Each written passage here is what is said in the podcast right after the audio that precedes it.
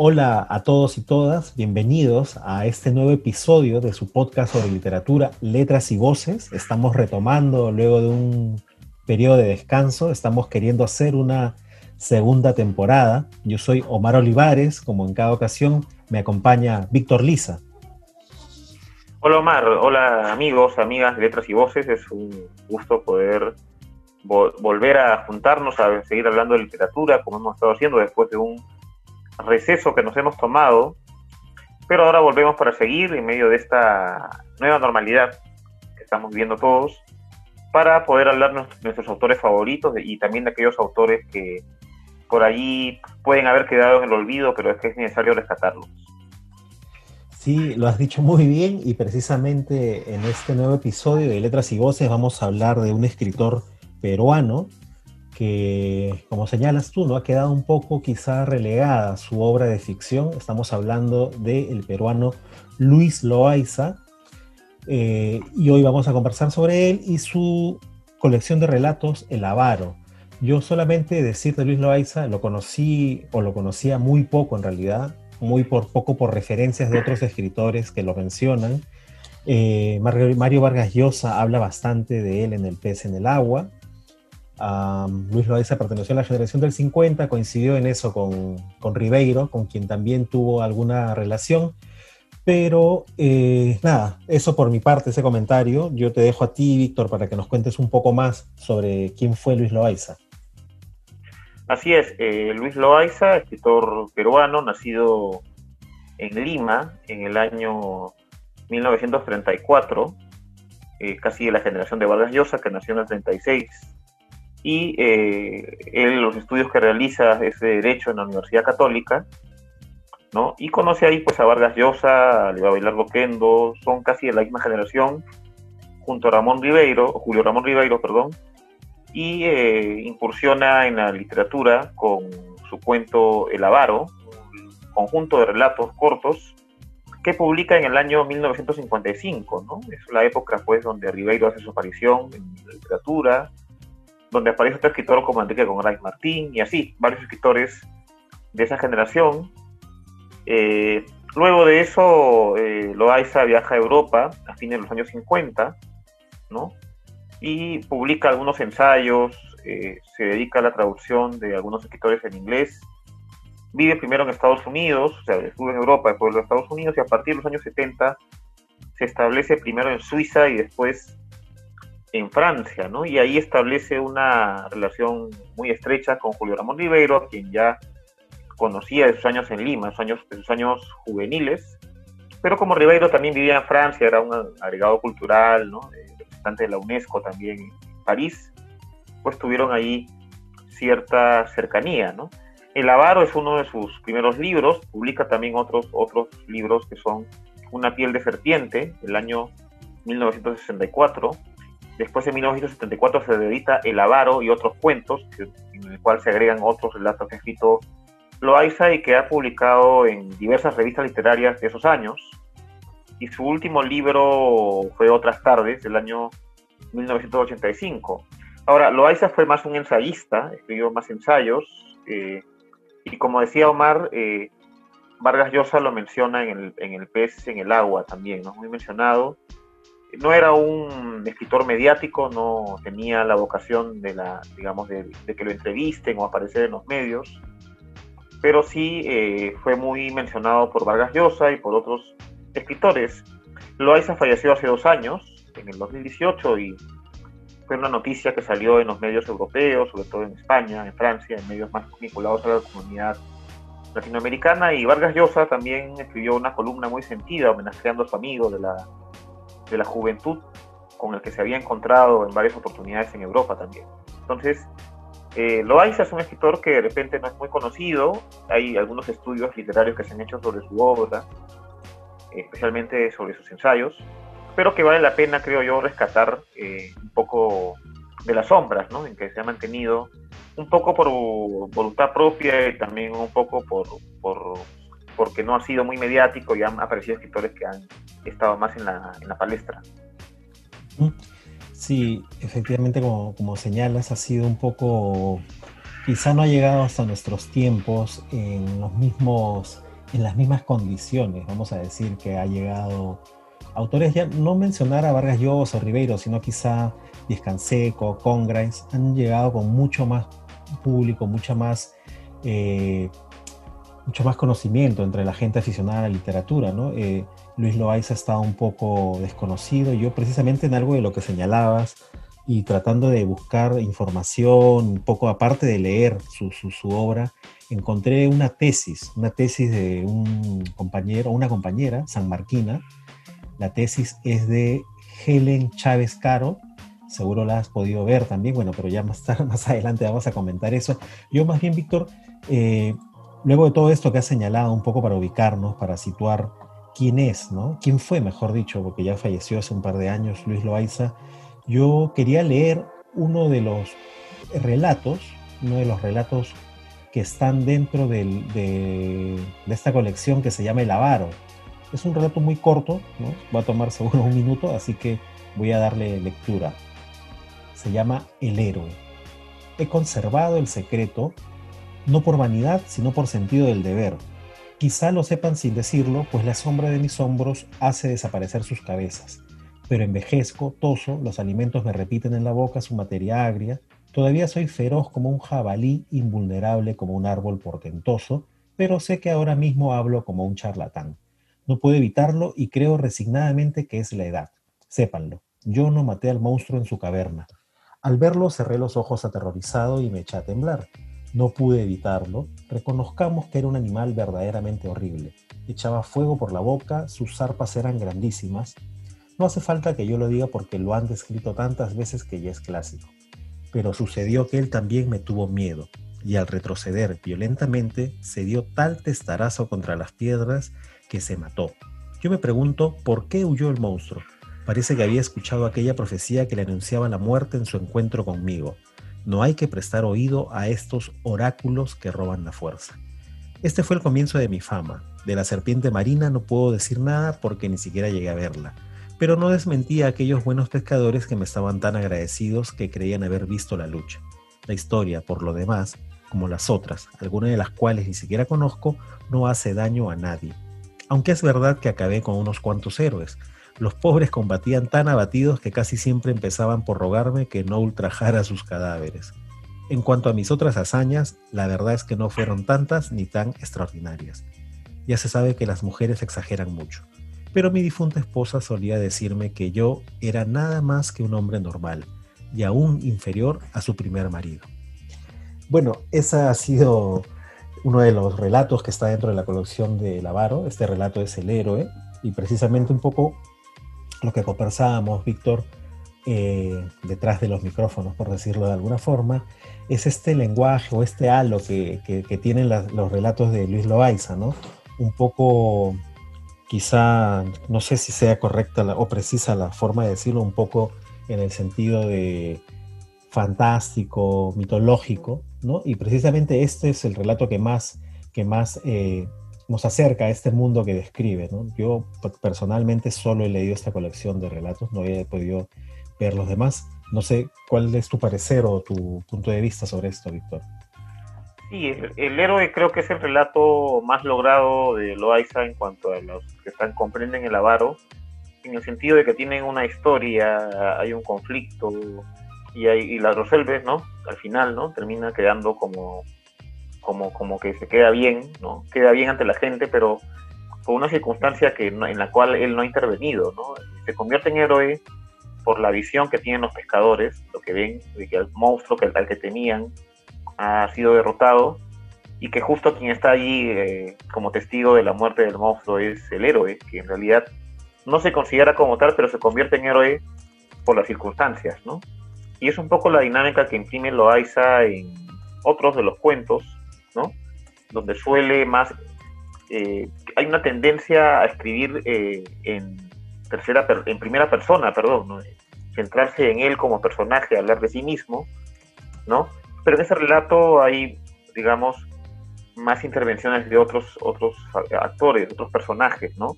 El monstruo, los pescadores, hay toda una escenografía, es como el más completo, porque si uno lee, por ejemplo, otros relatos cortos, como El Avaro, por ejemplo, El Avaro mismo, El avaro mismo es la historia de un hombre al que le, le hacen la fama de ser avaro, precisamente de no compartir, de guardarse su dinero y de tener incluso algo de, digamos, de, posesión ¿no? económica. Entonces, la tendencia que encuentro es a, la, a la primera persona. Son microrelatos, ciertamente. Son microrelatos. Este relato, por más que tiene una conflictividad, ¿no? tiene un inicio, un conflicto y un desenlace, tiende a, lo micro, es bastante corto, ¿no? Y los otros relatos todavía son mucho más cortos, ¿no? Podría decirse que Loaiza es como una especie de precursor de lo que son los microrelatos, ¿no? En el Perú, por lo menos.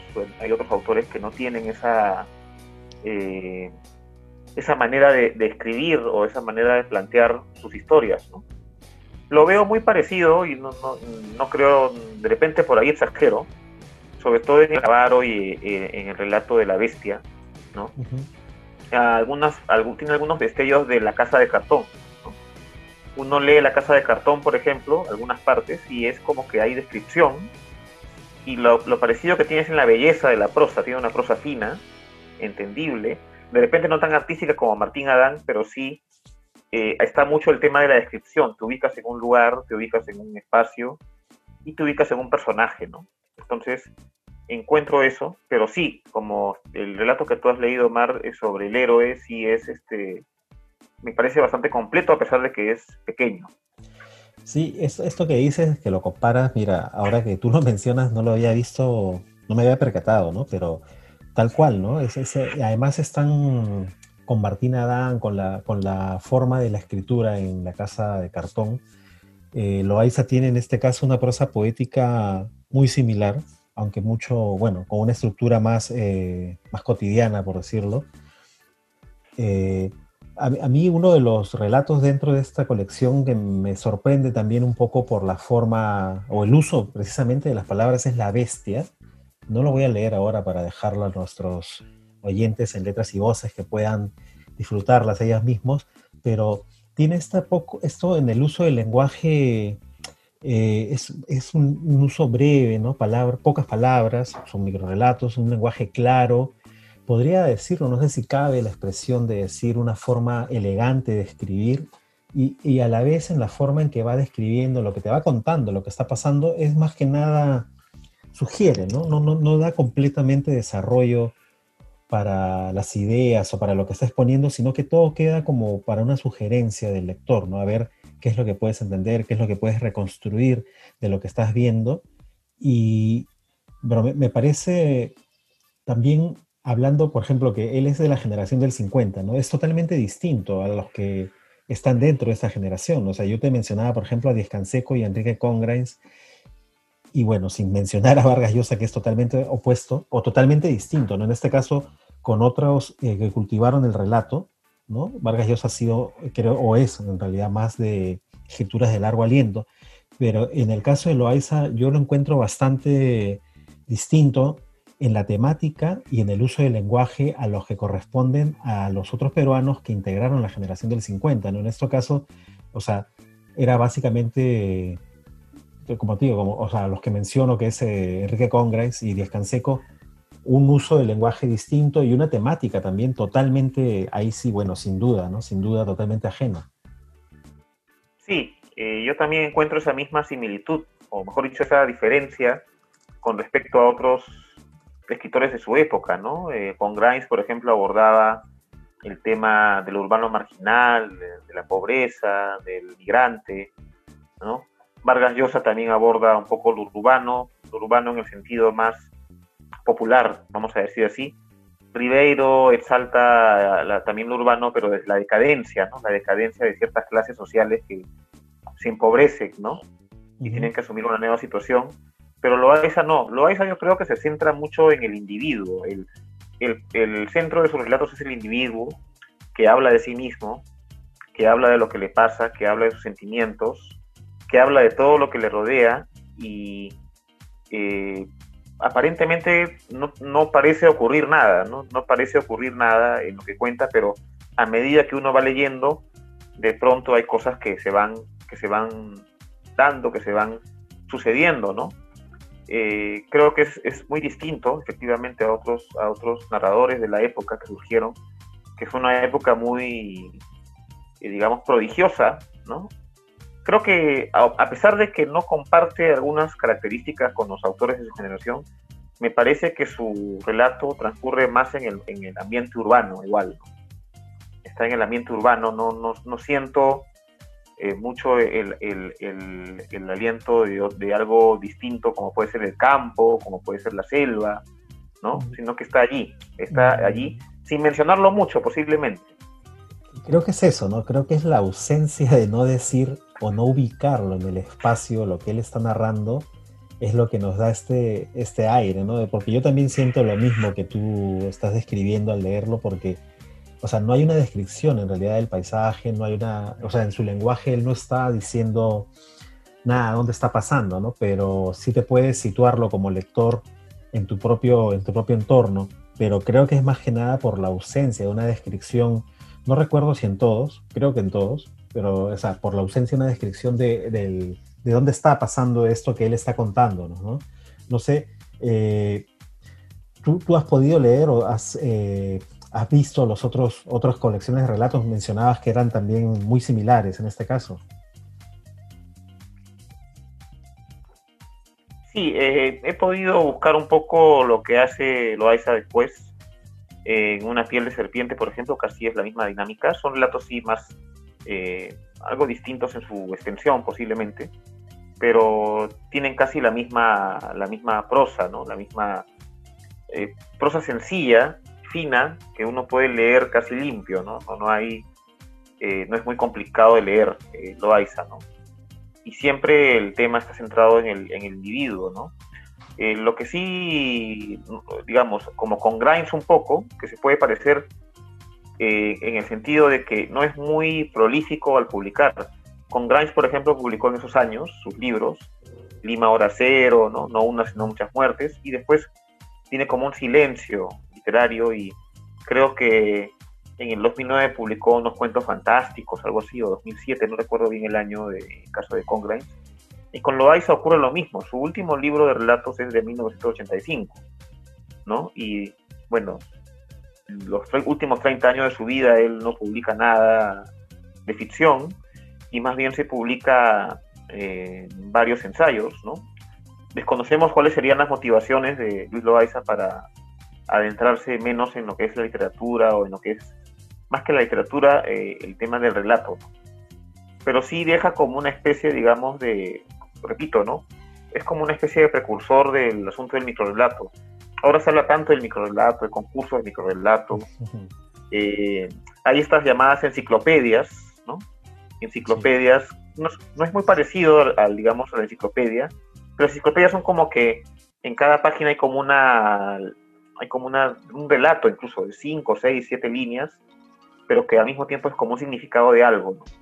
Y a, veces siento que Loaiza hace lo mismo con sus relatos. En el avaro describe cómo es el avaro, ¿no? cómo es un avaro en realidad, qué características tiene, cómo la gente observa un avaro, ¿no? más allá de decir que es un avaro. ¿no? Y eso lo veo mucho después eh, en estos años, sobre todo en los últimos 20 y en este siglo, eh, hay una tendencia al, al, microrelato que se está recuperando. Loaiza puede ser un precursor, pero un precursor que no tiene como una paternidad reconocida ¿no? con respecto a estos autores este, están apareciendo con esta tendencia. Pero sí llama la atención esa que es, que es distinto a otros relatores que tienen relatos de largo aliento. Mira, justo esto que mencionas, yo quiero leer una parte de esta tesis que te mencionaba de Helen Chávez Caro. La tesis se llama eh, las imágenes heroicas en la trilogía narrativa de Luis Loaiza. Es una tesis eh, del 2015 para optar por la licenciatura en literatura. Entonces, este, la autora, Helen Chávez, señala, Abelardo Kendo destaca la representación de los relatos en un mundo inubicable, está hablando sobre la obra de Loaiza, cuyos habitantes son seres solitarios que prefieren evadir que enfrentar la realidad. Otra observación que hace es la que se refiere al uso del lenguaje en la obra, el cual a su parecer es conciso, adjetivado y rítmico. Además, señala el valor de la puntuación como un recurso que adquiere funciones hasta entonces no descubiertas. Años más tarde, al ser reeditado, El Avaro en 1974, bajo el nombre de Lavar y otros textos, Oquendo se refiere nuevamente al tema de la soledad, pero añade el tópico de la incomunicación que se percibe en la mayoría de los relatos. Soledad y palabras, comunicación de la soledad, soledad de la comunicación y la modesta utopía de revolver la historia rehaciéndola, de soñar hacia atrás, rechazo del presente, abdicación del futuro. Eh, solamente ese, ese párrafo que quería leer de esta tesis, me parece un poco que este, totalmente como lo que veníamos mencionando, uno sobre el uso del lenguaje y cómo, cómo construye estos pequeños universos dentro de cada historia. Y muy buena esta metáfora que haces tú de esta pequeña, una pequeña sopena, ¿no? una pequeña enciclopedia en cada una de sus páginas, porque eh, está haciéndolo como, como señalas, ¿no? O sea, te está poniendo un enunciado que puede ser el héroe, la bestia, el avaro, y está dando, sin decirnos qué es la palabra, sino lo que las demás o el mismo protagonista puede estar sintiendo. A mí, la verdad, me, agradó, me agradó leer, no lo había leído antes, como te digo, solamente había escuchado de Luis Loaiza por lo que otros escritores de su época mencionan, por lo que Vargas Llosa menciona, por lo que Ribeiro mencionaba sobre él. Entonces eh, ha sido para mí un descubrir agradable, una lectura totalmente distinta a lo que personalmente he visto de literatura peruana, totalmente diferente en cuanto a la temática y al uso del lenguaje también, totalmente también un poco, a pesar de que está en este grupo de la generación del 50, también un poco ajeno en cuanto a la temática y en cuanto al estilo. Pero eh, interesante y, y, igual que Ribeiro, ¿no? que en los últimos años ha venido haciéndose un redescubrimiento y una revaloración sobre su obra. Creo también que va a pasar lo mismo con Loaiza, ¿no? Más aún por esto que tú señalas de esta tendencia que hay sobre el microrelato, porque cada vez la gente quiere leer menos o tiene menos tiempo para hacerlo, eh, ¿no? El escritor tiene que competir contra las redes sociales, contra las plataformas de películas, de videos, entonces hacer que el lector te dedique más de dos o tres minutos es un gran logro, un gran esfuerzo, un gran trabajo y quizá por eso es esa tendencia que está tomando fuerza. No sé si cambiará por, por todo el complejo los relatos, pero vale esta salvedad para mí, este decir, ¿no? este descubrir a, Luis Loaiza a través de El Avaro. No sé, ¿cómo, cómo lo ves tú? Sí, yo también, eh, como decía, pienso que se está redescubriendo a Loaiza por ese tema de los microrelatos, relatos muy cortos, cortísimos, parecidos a una enciclopedia, como ha pasado con Ribeiro. Quizás la diferencia con Ribeiro es que Ribeiro ya tenía como una continuidad escribiendo, creo que hasta el final de sus días, y creo que en el final de sus días incluso se le reconoce como un premio, Juan Rulfo, que al final este, no lo llega a recibir personalmente porque ya estaba muy enfermo. Eh, pero ya eh, Ribeiro deja como una estela y que en estos años, como el cuento está revalorándose, más que la novela, pues eh, eh, Ribeiro por eso es estudiado ahora y Luis Loaiza también es estudiado. De hecho, si me permites, eh, hay, hay, he encontrado un libro que no recordaba que tenía, que se llama Para leer a Luis Loaiza, editado por la Universidad de San Marcos, ¿no? y que recoge algunos artículos sobre Luis Loaiza que van desde los años 50 hasta la actualidad. Hay uno de Luis Jaime Cisneros, recordado profesor de la Universidad Católica, del año 57 que publica en la revista El Mercurio Peruano, ¿no? Y acá dice, eh, este libro primero de Loaiza ofrece un modelo de prosa inusual en el medio universitario nuestro, un estilo no frecuentado por nuestra literatura.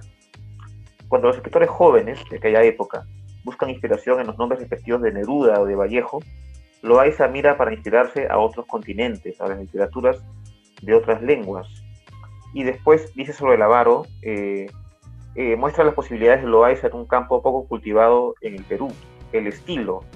La suya era una reacción esperable eh, y dice, la confianza comienza a asistirnos al futuro. ¿no? Cisneros aquí habla del estilo de Loaiza, ¿no? que el énfasis en el estilo más que en, el, en todo lo que está alrededor del relato y que también este, tiene como una mirada diferente a los referentes de la época que están en esos años, ¿no? Vallejo y Neruda, que eran lo más nuevecito, ¿no? De, la literatura de esos tiempos. Y creo que ahí radica un poco la diferencia con respecto a otros escritores de su tiempo. Claro, porque un poco lo, lo que preocupaba o llamaba la atención para la temática de lo que llaman a la generación del 50 era la explosión urbana que estaba desarrollándose. Entonces, evidentemente lo que hace Loaiza, como señalas, como señala Cisneros, ¿no? Es este, mirar hacia otro lado o seguir en realidad enfocado en lo que seguramente él ya estaba viendo. Y este, este cuidado más del estilo que, la misma temática, bueno, o sea, no, no sé, no, no, me parece, no lo comparto, ¿no? Pero igual es totalmente válido lo que señala. Eh, me, da para seguir a pie, ¿eh? me da para seguir investigando un poco, me, ha dejado con la curiosidad saber lo que se ha dicho, porque en realidad se sabe tan poco de Loaiza, o sea, además ha escrito poco en, tema de ficción, se dedicó más a, como tú mencionaste, a los ensayos y a la traducción, pero creo que sí, creo que va a seguir hablando, o va a seguir hablándose, ¿no? La gente va a continuar hablando de él, esperemos que se revalore y se vuelva a ver su obra posicionada quizá ¿no? en el sitial que, que, merece, como uno de los integrantes de la generación del 50, que quizá está olvidado o relegado a, al mundo académico nada más. ¿no?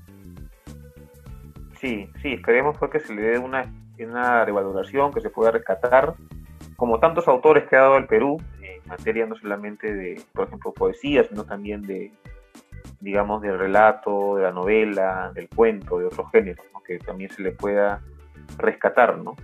Como por ejemplo ha ocurrido con Enrique Conrad Martín, que ha sido un escritor también medio olvidado, pero que en los últimos años también se habla mucho de la, de la temática que él impulsó.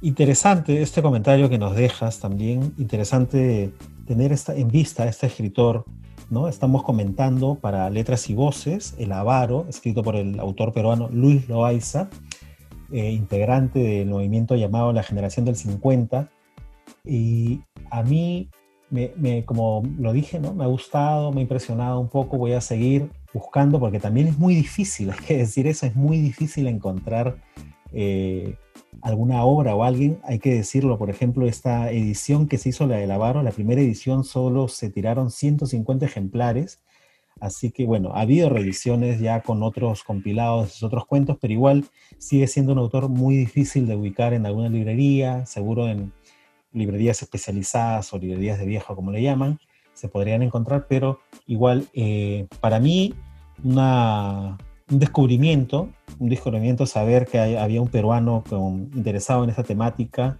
como dices tú, Víctor, por ejemplo, precursor seguro de los microrelatos, no son tan micro, sí son muy, muy breves, así que ahí estamos, estamos viendo, yo te dejo a ti, Víctor, para cerrar este nuevo episodio de Letras y Voces. Estamos retomando, como mencionábamos, la segunda temporada.